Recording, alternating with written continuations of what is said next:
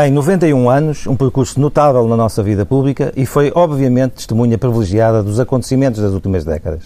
É um pensador da sociedade portuguesa e uma voz sempre escutada com respeito, tanto à esquerda como à direita. Adriano Moreira é o convidado do Estado da Nação. Bom dia, Sr. Professor. Bom dia. Bom dia. Um dos temas que escolheu, a dependência externa, também para relembrar a evolução do país e a sua constante dependência de entidades estrangeiras, até chegarmos eh, ao ponto onde estamos, classifica de protetorado, é importante recordar esta dimensão histórica, acima de tudo, para não repetirmos no futuro erros que já cometemos no passado?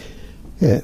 A experiência deve servir, sobretudo, para não repetir os erros e poder ter uma imaginação criativa para responder às circunstâncias novas. E Portugal, efetivamente, desde a independência, procurou sempre um apoio externo. O próprio Dom Afonso Henriques pediu o apoio da Santa Sé, declarou-se vassalo, eh, devia pagar quatro onças de ouro por eh, ano e, segundo o cronista, por esquecimento muito bem lembrado, nunca pagou. Bom, depois, eh, na segunda dinastia, veio a aliança inglesa, que nós pagámos duramente ao longo dos tempos. A coisa que mais lembra constantemente é o ultimato de 1890, mas foi, a aliança inglesa foi o apoio. Até se manifestou quando foi da utilização dos Açores pelos aliados na Guerra 39-45, porque nós recebemos um ultimato dos Estados Unidos e a, a salvação da face foi obtida porque a Inglaterra invocou a aliança. E ficámos naquela situação que não tem passado e eu penso não terá futuro, que era a neutralidade colaborante. E ainda me recordo do discurso que o Presidente do Conselho fez à Assembleia Nacional anunciando isto, e, e se bem me recordo, disse qualquer coisa como isto. Uh, os juristas vão ter muita dificuldade em explicar isto, ponto, mas é assim, ponto. E ficamos com isso. Bom. Depois, quando se deu esta alteração, que não foi apenas portuguesa, foi, a meu ver, a, a, dissolução do Império Euromundista, porque de facto o que existia era um Império Euromundista da Frente Atlântica. Os países europeus da Frente Atlântica todos eram colónias. exatamente todos tinham colónias e essa, esse movimento da descolonização, além dos valores éticos que implicava, como é evidente, havia um, um, um aspecto que dizia respeito ao poder, porque ninguém andou a fazer colonização só pelos princípios. O, o, o marinheiro anónimo de vasta gama, quando chega a Calicut, perguntam-lhe de terra o que é que vai lá fazer, e ele diz, em busca de cristãos e especiarias. Bom, e portanto toda a expansão desta Europa, no século XIX, teve sempre em vista obter uh, domínio das matérias-primas, das energias não renováveis, dos mercados dos produtos acabados e uma coisa importante, o preço do trabalho, porque isso era um fator importantíssimo para a, a hegemonia que a mas, Europa mas tinha. os holandeses e os ingleses fizeram isso bem melhor que os portugueses. Como? Os holandeses e os ingleses fizeram isso bem melhor que os portugueses. Bom, com certeza, mas eh, fizeram melhor. Mas eh, foi um teor geral. Os portugueses invocavam a evangelização, sempre invocaram isso tínhamos o padroado com a Santa Sé, mas os franceses nunca deixaram de invocar que levavam as luzes a esses territórios. Os ingleses mais práticos diziam que levavam o peso da civilização, mas eh, ia-se buscar coisas que perderam com a descolonização.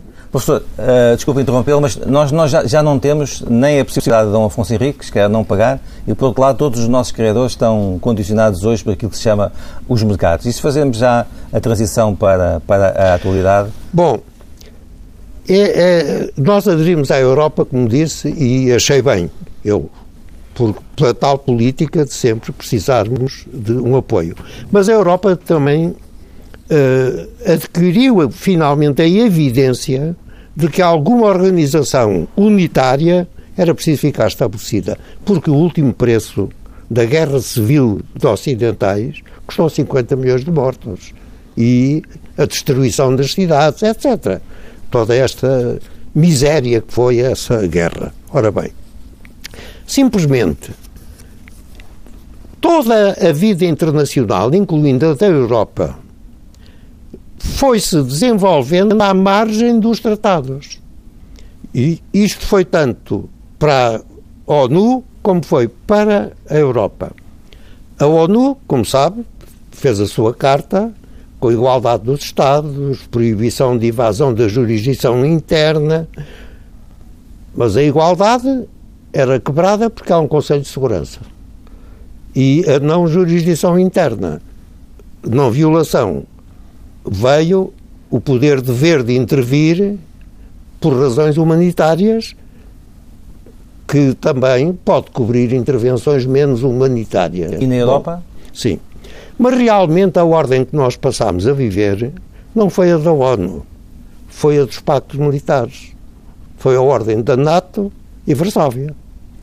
Foi uma guerra muito ideológica em que Portugal tomou honradamente a sua parte na NATO. Devo dizer que uma coisa que eu acho extraordinária é que durante 50 anos o senhor não encontra uma reprovação oficial português. É extremamente importante isto. E essa ordem pôs em evidência um poder que Portugal tem e que se pode transformar numa fraqueza, e neste momento está a transformar-se numa fraqueza, que é o que eu chamo poder funcional, que depende da posição.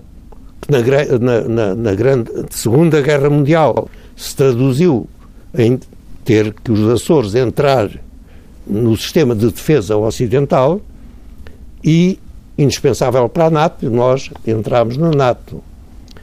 Pode ser uma fraqueza quando os Estados Unidos, por exemplo, chegam à conclusão que não precisam dos Açores. Então nós sofremos os efeitos colaterais do abandono. Depois falaremos nesse ponto, se estiver de acordo, com mais cuidado. Simplesmente, quando acabou a Guerra Fria, os tais 50 anos de paz impossível e guerra improvável, como dizia o, o Aron, eu julgo que o conflito ideológico, democracias ocidentais e sovietismo, foi substituído a pouco e pouco por uma coisa que é talvez o neorriquismo, que abrange as sociedades. E a escala de valores, o credo dos valores ocidentais, foi substituído pelo credo do mercado. E, por consequência, esse credo de mercado é esse, muito. Esse, esse neorriquismo assente no mercado financeiro desregulado, é isto? O que implicou que os verdadeiros centros de poder, neste momento, ou são ignorados ou não têm cobertura por qualquer tratado. É o caso do G20. Ora bem, as Nações Unidas evolucionaram para uma espécie de templo de orações a um Deus desconhecido. É preciso evitar as guerras na África, evitar os cães de guerra, evitar a privatização da guerra, evitar que os centros um, industriais eh, e de armas uh, sejam tão dominantes que fizeram morrer o Eisenhower com desgosto não ter conseguido dominar. E essa circunstância, naturalmente, põe o preço das coisas no lugar do valor das coisas. Isto é a situação em que a Europa chegou. E o problema da unidade euro europeia foi sendo submetido, a meu ver, a erros que não devem voltar a repetir-se. A sua pergunta, dá há pouco, para que é que serve a experiência? Em primeiro lugar, a falta de participação dos parlamentos nacionais e das populações de cada Estado. Conhecemos as políticas pelos efeitos, não fomos participantes nelas. Não há nenhum plano de governança do alargamento depois da queda do muro. E o afastamento que já é visível dos Estados Unidos, implica a importância da defesa e segurança comum da Europa. Está a falar, do, está a falar do afastamento dos Estados Unidos em relação à Europa. À Europa. E isso como não é que se sei, resolve, como diz? professor Adriano Moreira? Como é que se resolve? É, é, temos de pensar a sério no federalismo já, já, já lá chegarei. Esta segurança e defesa mais aponta para a unidade da Europa. Não sei se tem tido notícias da senhora que foi eleita na Alemanha para a relação, relações internacionais e segurança da Europa. Bom, e também não sei, em face do que se passa com a chamada primavera uh, muçulmana, se isto se agravar, onde é que estão migalhas dos orçamentos para assegurar a segurança autónoma da Europa. E esse problema é mais uma vez um problema pela posição geográfica tem que chamar a atenção dos portugueses. Porque as perturbações do Mediterrâneo não podem deixar de envolver Portugal. Se houver perturbações no Atlântico, sul ou norte, não pode deixar de envolver Portugal. Isso significa que se Portugal não for ter com o mar, o mar vem ter com Portugal.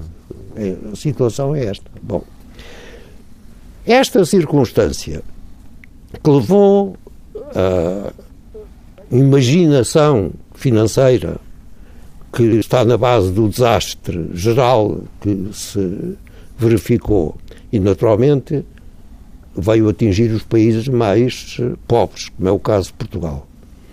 E Portugal, que tem essa situação de poder ser chamada funções pela posição e tem ou não tem recursos para fazer, outras coisas, também tem experiência de ser objeto de efeitos de causas em que não participou. Foi o caso da Guerra de 14-18, foi o caso da Guerra de 39-45, nós não fizemos nada por isso. E, portanto, não podemos estar alheios à circunstância de podermos ter efeitos de causas em que não participamos. O país é frequentemente exógeno. Depois, ao abrigo do neorriquismo, nós, com a entrada na Europa, abusamos da utilização do recurso à nossa disposição. Gastámos largamente em coisas que eram dispensáveis. O costume, já sabe, é falar nas estradas e nos Apostámos mais em infraestruturas do que na economia, digamos assim. Exatamente. Assim. Foi isso que uh, aconteceu. E chegámos, portanto, ao ponto crítico, que é aquele que principalmente nos ocupa hoje, e que é o de estarmos intervencionados. E veja bem como é que é esta situação de estar intervencionado. De certa maneira, Há um problema com a Europa em relação àqueles eh, erros que foram cometidos, que é a falta de conceito estratégico da Europa.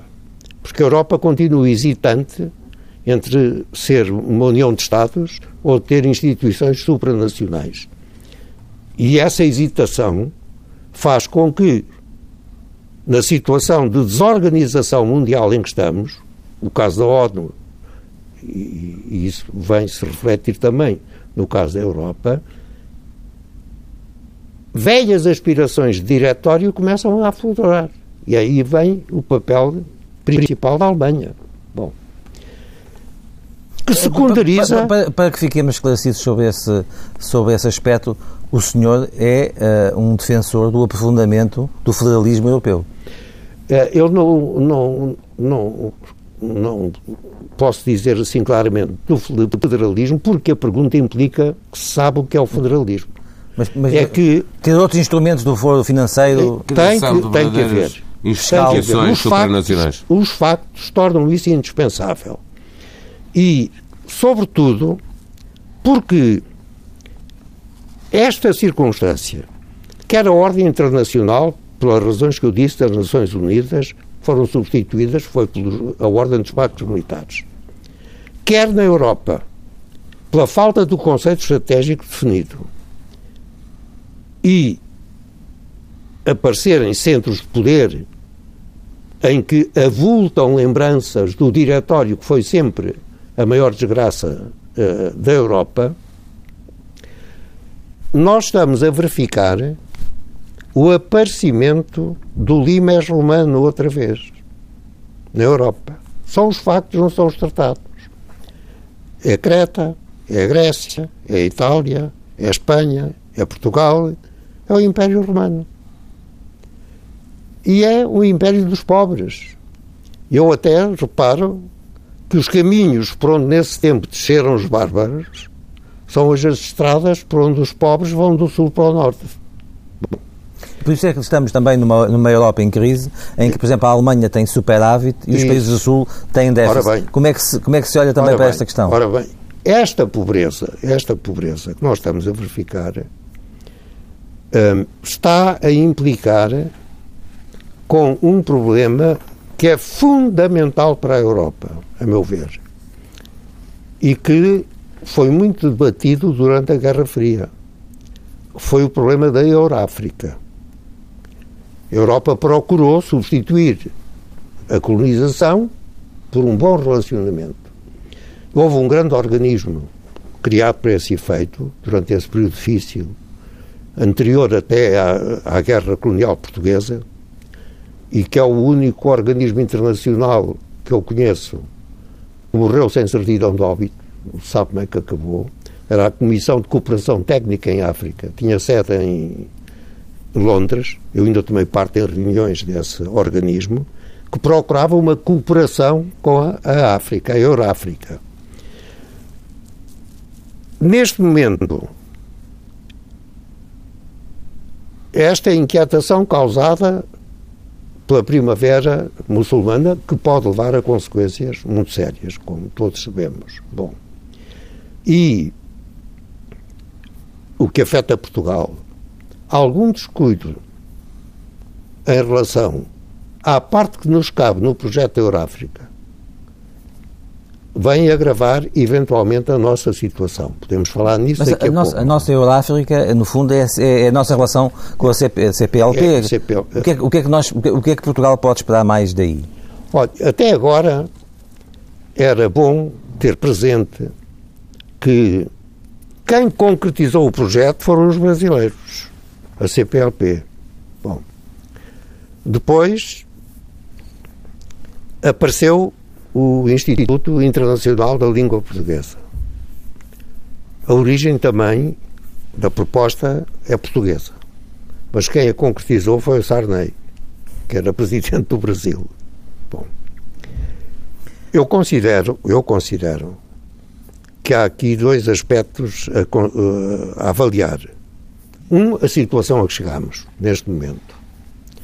E eu penso que é absolutamente necessário para o país desenvencilhar-se deste sistema de protetorado em que está. E, e, está, e está a ver que vamos consegui-lo assim a breve prazo? Não, veremos. Veremos. É que neste, porque... momento, neste momento começa-se a falar de uma segunda intervenção, começa-se a falar de programa calculado. É, também já falaram noutras coisas, refundação do Estado, reforma constitucional, etc. E, portanto, eu espero pela evolução dos factos. Espero pela evolução dos factos. Agora, entendo que desta obrigação, quanto mais depressa nos desvencilharmos, melhor. melhor. Depois veremos o que é que acontece. Mas o que é que nos diz, e, o que é que e... nos diz a nossa história sobre a capacidade de resolvermos uma crise eh, com a dimensão daquela que estamos a viver agora? Ora Seremos capazes de o fazer sozinhos? Ouça, não, não, justamente por isso é que nós devemos cultivar o que eu chamo de janelas de liberdade. E, e vou-me deter um pouco nesse ponto, porque acho que merece a pena chamar a atenção e que as pessoas meditem nisto. A CPLP é uma janela de liberdade.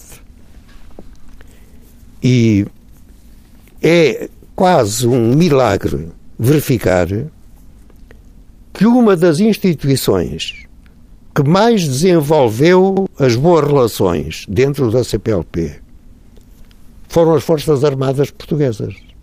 O que é extremamente interessante, porque vê-se que se acentua a ideia de que havia uma diferença uma queixa fundamental de regime, mas não contra o povo português. Bom, essa é uma janela de liberdade temos que ter e o ponto de vista da língua é extremamente importante, não apenas pelo número dos falantes. Eu vou lembrar, nos últimos dias, aliás, foi muito posta em evidência a reunião que houve em Macau, que essa iniciativa de Macau é do governo de Pequim. E é daí dos fins de 58, salvo erro. E porquê? Para aproveitar a herança portuguesa nos países de língua portuguesa. Que é o que e entregou ao governo de Macau essa gestão. E, portanto, é bom Portugal acompanhe isso, embora o convite chinês tenha sido aos países de língua portuguesa, não à CPLP. Foi aos países mas língua essa portuguesa. janela de liberdade que fala da CPLP, neste momento tem um vidro, que eu não diria partido, mas que está rachado, que é o, que é o, que é o, que é o vidro que diz respeito às relações Portugal-Angola. Como é que vê esse problema? Ora bem, é isso, isso é uma coisa, a meu ver, que precisa de ser olhada com extremo cuidado e não é apenas em relação a Angola. Em primeiro lugar, independentemente das causas, e porque não vale a pena estarmos a, a,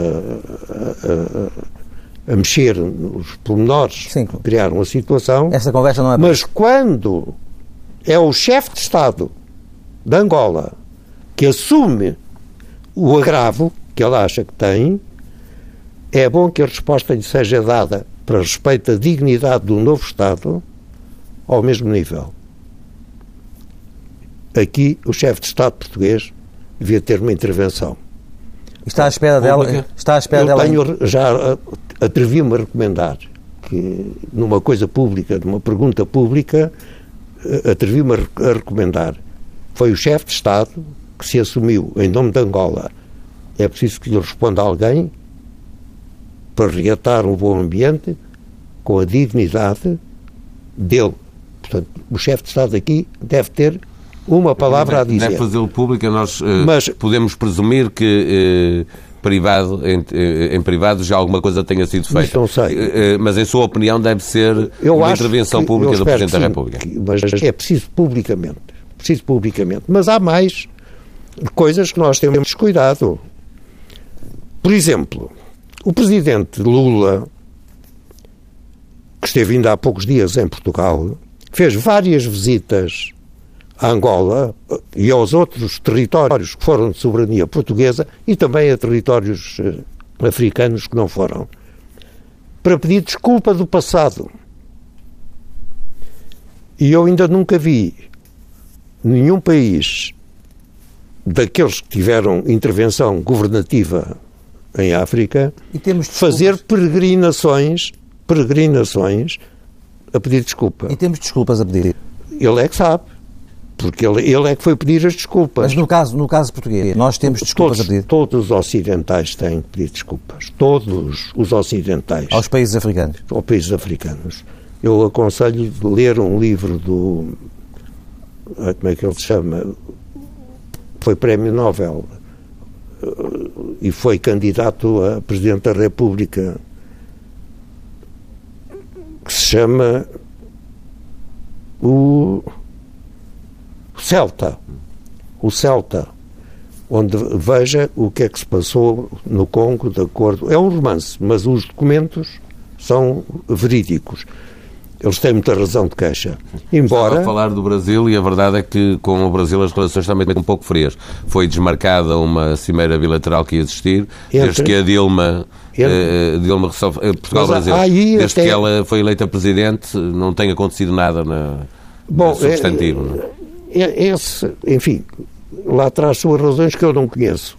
Mas aquilo que eu conheço é que, por exemplo, o Fernando Cardoso, que é um grande professor, foi professor da Sorbonne, foi presidente do Brasil, acaba de publicar um livro notável sobre as elites brasileiras que fizeram o Brasil.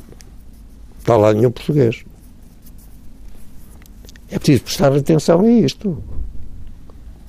É preciso prestar atenção àquelas instituições que no Brasil eh, costumavam ser o ponto de referência da presença da maneira portuguesa de estar no mundo e que é eixo, ou faz parte do eixo da identidade brasileira. Por exemplo, o Real Gabinete Português de Leitura, que é uma espécie de bandeira portuguesa. O professor, o professor uh, desculpe interrompê-lo, mas o que nos está aqui a dizer é que a nossa crise não é só apenas uma crise financeira, é também uma crise de estratégia, de, é, tem a ver com, eu, com Portugal. Eu quero desenvolver ainda este ponto. Pedia-lhe isso, faz favor. Quero desenvolver ainda este ponto. Nós temos que prestar a maior atenção à solidariedade dos países da CPLP. E estes exemplos que eu dei é apenas para servir de exemplo à necessidade de prestar uma grande atenção. E nós temos capacidade diplomática para isso, porque nós temos uma das diplomacias a que eu tenho a maior admiração. Eu acho que a nossa diplomacia é muito eh, equivalente em qualidade à do Vaticano. E a do Vaticano tem a ajuda do Espírito Santo. E, e, e tem, são extraordinários as coisas que eles têm feito. Por vezes o que não têm é instruções suficientes com um conceito estratégico, que é absolutamente necessário ter. E ainda em respeito à CPLP, que, como digo, enfim, tem estas razões para prestar atenção, eh, eu tive a ocasião, eu próprio, num colóquio que houve promovido pela Escola da Marinha de Guerra do Brasil, este ano que acabou, este ano passado, há uns meses, de dizer o seguinte: todos os países da CPLP são marítimos. A maior parte deles são pobres, exceto o Brasil, que em todo caso está a atravessar uma grande crise, não é verdade? E Angola, que virá a ser certamente um país extremamente importante. Mas neste momento são todos pobres. Cada vez é mais importante o problema da segurança do Atlântico Sul. Cada vez é mais importante o transporte marítimo, que é muito mais económico do que qualquer outra forma de transporte. Outro ponto, Por... outro ponto em que também não temos estratégia? O mar. Porque é que não temos uma bandeira da CPLP e uma frota em comum? Porque todos juntos, talvez possamos começar uma frota. Bom, isto é um dos aspectos importantes para além da língua, que, que que é fundamental e não vale a pena talvez estar a, a desenvolvê-la mais. Depois há outro problema, que é o da plataforma continental. A plataforma continental é a maior do mundo, aquela que nós temos uh, à espera da aprovação das Nações Unidas. E eu reparei nesta circunstância. Primeiro, há pouco tempo, o primeiro-ministro espanhol manifestou uma paixão pelos rochedos e descobriu que as desertas, que são rochedos... Na ótica espanhola. É da ótica espanhola. Mas a ótica espanhola... Isso mexe com as 200 milhas espanholas do lado de, de, das Canárias? É evidente. Além de que é bem provável que o primeiro-ministro espanhol tenha puxado pelo orgulho espanhol porque também falou em Gibraltar. Mas aí os nossos Presidentes da República, tanto Cavaco Silva agora como Jorge Sampaio no passado, fizeram sempre questão de fazer uma viagem a esse rochedo, como é, chama, precisamente para, pensar... para, legitimar eh, e dar conta da nossa, das nossas ambições sobre não, essa Sobre isso não há dúvida. Mas o que não há dúvida é que está evidente o interesse espanhol, que para nós seria um prejuízo grande. Bom, isto tem que ser assumido. Não se pode dar a fazer de conta que não existe isto. E devia ser assumido claramente nas esse devia ser um tema das relações Portugal-Espanha? De Espanha e com as Nações Unidas. Quer dizer, é um tema fundamental que não se pode pôr debaixo da, do tapete. Uhum. Bom, depois, essa uh, plataforma continental tem um problema. Há uma comissão que tem feito estudos muito importantes uh, sobre a plataforma e a utilização do mar, etc. E como sabem, nós, pelo Tratado de Lisboa, até passámos para a Comissão Europeia a gestão dos recursos vivos do, do mar. E há grandes estudos da Comissão Europeia para a definição do mar europeu. Eu acho que se eles definem o mar europeu antes de nós termos a definição da plataforma continental, todos os países da União nos vão fazer lembrar o mapa cor-de-rosa em 1890. Então temos que nos despachar. O, o despacho é preciso que tenha efeito na movimentação da burocracia nos Estados Unidos.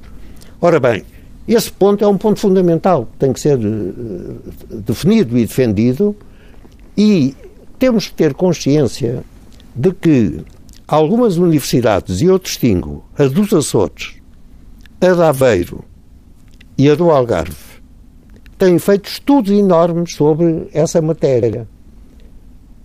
E acontece que não está no programa de nenhum partido português a importância da plataforma continental. Ora bem, Quando olha para o mar como uma janela da liberdade, ah. eh, olha uh, uh, pensando que a gestão das riquezas que existem no mar e, e tanto, também no subsolo, na plataforma Mas continental, pode ser a salvação em termos de, então de criação de riqueza então para, para, o país? Então não. Precisamos, de, mais uma vez, de uma diplomacia económica extraordinária. Primeiro é preciso que nos reconheçam. E já foi adiado. Devia ter sido em 2013 está adiado para 2015. Eu imagino que haverá qualquer engano eurocrático que leia 2051 e que estas coisas demorem se ninguém se Mas, preocupar não, não sente que Portugal está hoje mais interessado nesse debate sobre o mar? Uh, os órgãos de comunicação social, designadamente a TSF, o Diário de Notícias, uh, tem sido feita muita coisa, muito debate sobre o mar e há muita gente interessada. Sente que, que o caminho está a ser feito, de facto? Ouça, é verdade, e eu até tenho seguido com muito interesse e também já manifestei o grande apreço que tenho pelas, pela campanha que o Diário de Notícias tem feito em relação ao mar. Mas repare que a campanha não tem nada a ver com a plataforma continental. Não. E o país precisa tomar consciência, a meu ver. Dessa dimensão estratégica. Que é uma janela de liberdade para, para o país, essa plataforma uh, continental. Bom, e, portanto, a esperança do país tem aonde? Tem que ter um conceito estratégico. A Europa não tem conceito estratégico. E, e deixe-me deixe precisar isso. No seu entender, o conceito estratégico português devia passar por um aprofundamento com os, com os países da CPLP, com o mar Exatamente. E também com uma participação no sentido do aprofundamento do federalismo europeu, pelo menos em matérias em financeiras e fiscais. Exatamente. Isso devia ser feito. Isso efetivamente devia ser feito. Bom.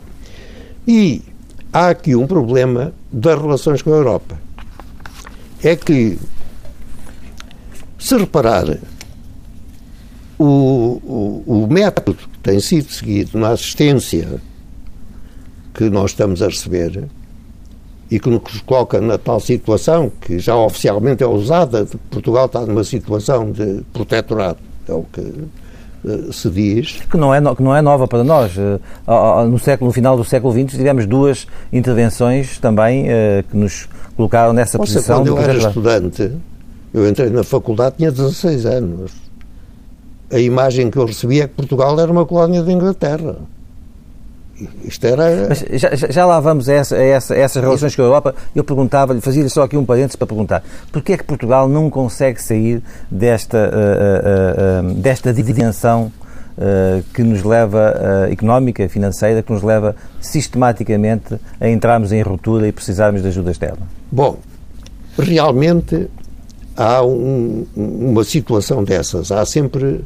É frequente o divórcio entre os que dirigem e a população. Agora, era bom não chegar aos exageros que eu suponho que o João Franco cometeu nas suas memórias, talvez porque se sente responsável, em parte, pela morte do rei Dom Carlos, de que a culpa é do povo. O que levou um analista, que eu agora não lembro o nome, a dizer, nessas circunstâncias, o que o governo deve fazer é mudar de povo, que é para as coisas correrem bem. Sendo e houve isso- essa espécie. Sendo isso manifestamente difícil. Os cidadãos É, portugueses. houve sempre, manifestamente, uma espécie de divergência entre as elites, se podemos chamar assim, governativas e o povo. Eh, Isso é uma coisa que os analistas, ao longo dos anos da história de Portugal, constantemente estão a chamar a atenção. Mas já tivemos experiência suficiente para reconhecer que aquilo que neste momento está a acontecer connosco é que o método que a, a Comissão, enfim, a Troika estabeleceu, é um método que é usado por as sociedades que alguns eh, analistas chamam extrativas. Quer dizer, os órgãos do governo chamam a si todos os recursos visíveis. E, naturalmente, isto é uma coisa que foi elaborada em relação a muitos países da América Latina, mas mesmo em relação ao Oriente, à China, durante muito, muitos anos, etc., em que as populações são empobrecidas porque os governos têm regimes extrativos. Esses regimes extrativos fizeram nascer um conceito que é o da destruição construtiva. E- mas a destruição construtiva está relacionada com os avanços técnicos. Por exemplo, a Rainha eh, Isabel da Inglaterra, obri- primeiro parece que obrigou as pessoas, as raparigas, as senhoras, a usarem uma boina, uma, uma carapuça qualquer, e as meias. E, e, naturalmente era tudo feito com agulhas, que levava imenso tempo. E inventou, um inventor inventou uma. Uma Máquina tricotadora. isso, um aparelho. A rainha proibiu porque criava desemprego. Bom, ora, os avanços técnicos realmente provocam eh, desenvolvimentos, dest- destruições construtivas. É o caso do caminho de ferro, é, é o caso do motor de explosão, eh, tudo isso fez desaparecer por vições, eh, desapareceram os carrinhos de Sintra e os, os cavalos, etc. Tudo isso desaparece. É uma grande crise para essa gente. Mas a invenção técnica traz um renascimento, de, um desenvolvimento grande da população. Os Estados Unidos eram um grande exemplo disso, não é? Bom, em Portugal aquilo que está a acontecer, se repararem, é que quanto aos efeitos, a sociedade extrativa que nós temos, neste momento, não está a levar a, destruições construtivas. Aquilo a que está a levar é ao efeito das sociedades extrativas viciosas, que é o número de ricos aumentou. Os seus publicaram a estatística. O número dos ricos aumentou. Multimilionários. Portanto, há uma coisa misteriosa, é que o ministro que eu chamava ministro do Orçamento escreveu uma carta a explicar que a receita estava errada. A carta desapareceu das preocupações públicas. Aquilo que. Chamava o Ministro do Orçamento ao Ministro das Finanças. Vítor Gaspar. Porque era isto, é a sociedade extrativa para equilibrar o orçamento. Porque a tal destruição construtiva, com falências, isto, aquilo, aquilo outro, não está a mostrar que estejam a, a- a criar uma sociedade nova. Bom, esta, esta circunstância, eu vou-lhe dar outro exemplo que me mete também impressão. Apareceu uma notícia, veio no Diário de Notícias, aliás, um homem modesto foi ao provedor de justiça invocar o direito de resistência. E o que é que ele foi dizer? Pois apareceram os jornalistas, vo- vocês deram aqui a notícia. Ele disse: Eu não tenho dinheiro para alimentar filhos e pagar impostos. Venho exigir o reconhecimento de direito de resistência à sociedade de exploração da- das extrativas, porque precisa, em primeiro lugar, sustentar os filhos. Onde é que está o comentário, a resposta à coragem deste homem simples, modesto? Sabe quem é que ele podia citar? Nem mais nem menos que o Jefferson. O Jefferson, que fez a Declaração de Direitos da América, foi embaixador em Paris. e tinha um, uma amiga na, nos Estados Unidos, amiga dele, até talvez uma namorada, enfim, tinha correspondência constante, que o avisou de que na América continuava a haver resistências à aplicação dos sistemas. E ele mandou-lhe dizer, ainda bem, Sr. Professor, eu estou, eu, tenho, eu estou, aqui a ouvi-lo e, e, e, estava a pensar, mas que, mas que, que grande, que grande homem de esquerda. Uh, uma, das, uma, uma, das, uma das consequências desta crise é que eh, parece que está também, por um lado, a, a conseguir aproximar as pessoas, ou seja, pessoas que vêm da direita, pessoas que vêm de esquerda, é, é fazem mais ou menos a, a sua é análise. É muito simples. É porque aquilo que está a acontecer neste momento, com esta espécie de intervenção, é que aquilo que dá identidade a uma nação é a comunhão de afetos. Não é a separação entre as pessoas. E a doutrinação e intervenção está a provocar a divisão entre velhos e novos, entre funcionários públicos e atividades uh, privadas. Fomentado, fomentado a partir do governo, ou não? Como? Fomentado até às vezes a partir do governo. Mas é fomentado a partir do governo. E, portanto... E a sociedade está a responder com essa comunhão de afetos de que fala? Não, está, está a, ser positivo. afetada. Aquilo que pode ser afetado é a comunhão de afetos. Porque não houver... como é que acha que está a sociedade portuguesa a responder a isso? Com, com os com conflitos. O... Com os conflitos. E, e, e eu acho extraordinário que quando o ministro responsável por esta política porque ele tinha uma posição do governo que, de facto, era quase primeiro-ministro, ele é que é primeiro-ministro. A carta desapareceu das preocupações públicas. E aquilo que se discute é a credibilidade de cada um dos antagonistas, que é para o, debate público está nestas circunstâncias. Não pode ser. E, e o que é que está em causa, efetivamente, na comunhão dos afetos? A principal expressão está no Estado Social.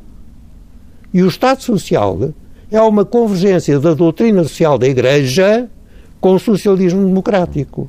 Isso é que é o Estado Social. E tem que ser defendido na sua, Como? e tem que ser defendido na sua ótica? Tem, tem que ser defendido. O Estado Social é absolutamente fundamental. Deixe-me perguntar, porque o nosso tempo está mesmo a chegar ao fim, eh, eh, quando se fala na necessidade dos partidos eh, serem capazes de realizar um consenso, em sua opinião, a matriz desse consenso deve estar exatamente em defesa do Estado Social, sendo que está o CDS, essa, que está o PSD e o PS. Essa, esse é um dos motivos, mas vou-lhe dizer que há motivos que levam a ter isto mais aprofundado. Primeiro, falou-se na refundação do Estado. Depois foi modestamente, passou-se mais para. Fazer uns cortes de 4 milhões. Cortes, cortes, etc. 4 mil milhões. Ora, há coisas fundamentais a modificar no país. Primeiro, que definitivamente o país se reconcilie com a figura de um chefe de Estado. Isto não acontece desde a morte do Dom Carlos. Isso pressupõe uma, um uma modificação constitucional nas próximas eleições? Não, ou, não, ou não, uma modificação, modificação constitucional. E porquê? Porque nós é que pusemos o poder moderador na Constituição do Brasil. E foi no Brasil que o Dom Pedro pôs o poder moderador na Carta Constitucional. Bom, o Dom Carlos foi morto por causa disso. O senhor acha que o Presidente da República devia ter mais capacidade para intervir? É Com certeza. E tem que ter mais capacidade, e é evidente que há uma coisa que eles têm ou não têm, que é o carisma. Porque os poderes podem ficar vazios ou podem ser até adquiridos em função de ter ou não ter o carisma. Isso tem que ser uh, uh, feito. Segundo lugar, os partidos têm que aceitar que têm que se reformar. Porque o mundo mudou. Eles hoje defrontam-se é com o globalismo. E é claro que o globalismo é uma palavra que toda a gente usa, mas ninguém sabe quais são as componentes, as variáveis, as interdependências e os consequencialismos de todas as variáveis do globalismo. E, portanto, os partidos estão-se a afastar, e pela força até das circunstâncias, das matrizes que foram da sua fundação. É cada vez menos ideologia. É cada vez menos. E, portanto, eles não tomam consciência disto. São partidos que têm valores ou, ou, que não têm nada a ver com a situação em que estamos a viver. A social-democracia, a doutrina social da Igreja, a democracia cristã, mesmo o comunismo, etc., podem manter-se com as estruturas internas e convicções e programas que são históricos, têm alguma coisa a ver com o mundo, ou têm muito pouco a ver com o mundo em que estamos a viver. Aí é que está a primeira reforma do Estado. Nós não podemos continuar a ter uma representação nacional em que o senhor conhece os deputados depois da eleição, não é antes. A reforma do Estado deve começar pela reforma do sistema político, é a sua opinião? Pois, é a Constituição. Mas deixe-me perguntar-lhe que o tempo está mesmo a terminar. E como é que se defende, como é que se põem os três partidos, eh, PSD, os partidos do arco da governação, PSD, CDS e Partido Socialista, eh, a gerarem um acordo, um consenso para a defesa do Estado Social? Não como ele existe, mas eh, um Estado Social que seja bom, capaz de, bom, de garantir essa comunhão de afetos de que falava. Vai ser uma coisa difícil porque eu suponho que o Estado Social não é já um traço de união interno do, da, da social-democracia portuguesa. Espero que espero que seja fundamental desta social, desculpe, desta social-democracia que se encontra no representada poder. pelo PSD atual. No poder, no, mas exatamente. Não, mas não na matriz do não, PSD. Isso não, é mais liberalismo, certo. é mais liberalismo do que social-democracia. Espero que a democracia cristã se revigore em Portugal. Conto muito com a intervenção do atual Patriarca de Lisboa, que é um sujeito muito inteligente, muito informado, muito devotado e com grande fé. Se me perguntar se acha que há democracia cristã no CDS-PP, ou se também é mais Partido Popular e menos democrata cristã? Tem uma mistura importante, a meu ver, disso. Quer dizer, não é nenhum partido, nenhum escapa a esta circunstância. Digamos que tem que se refundar eles próprios, porque tem que se readaptar à circunstância nova do mundo em que nos acontece viver e que é de um conhecimento dificílimo. Porque, volto a repetir, o globalismo tornou-se num tropismo. Tudo é o globalismo. Professor, estamos a chegar ao fim.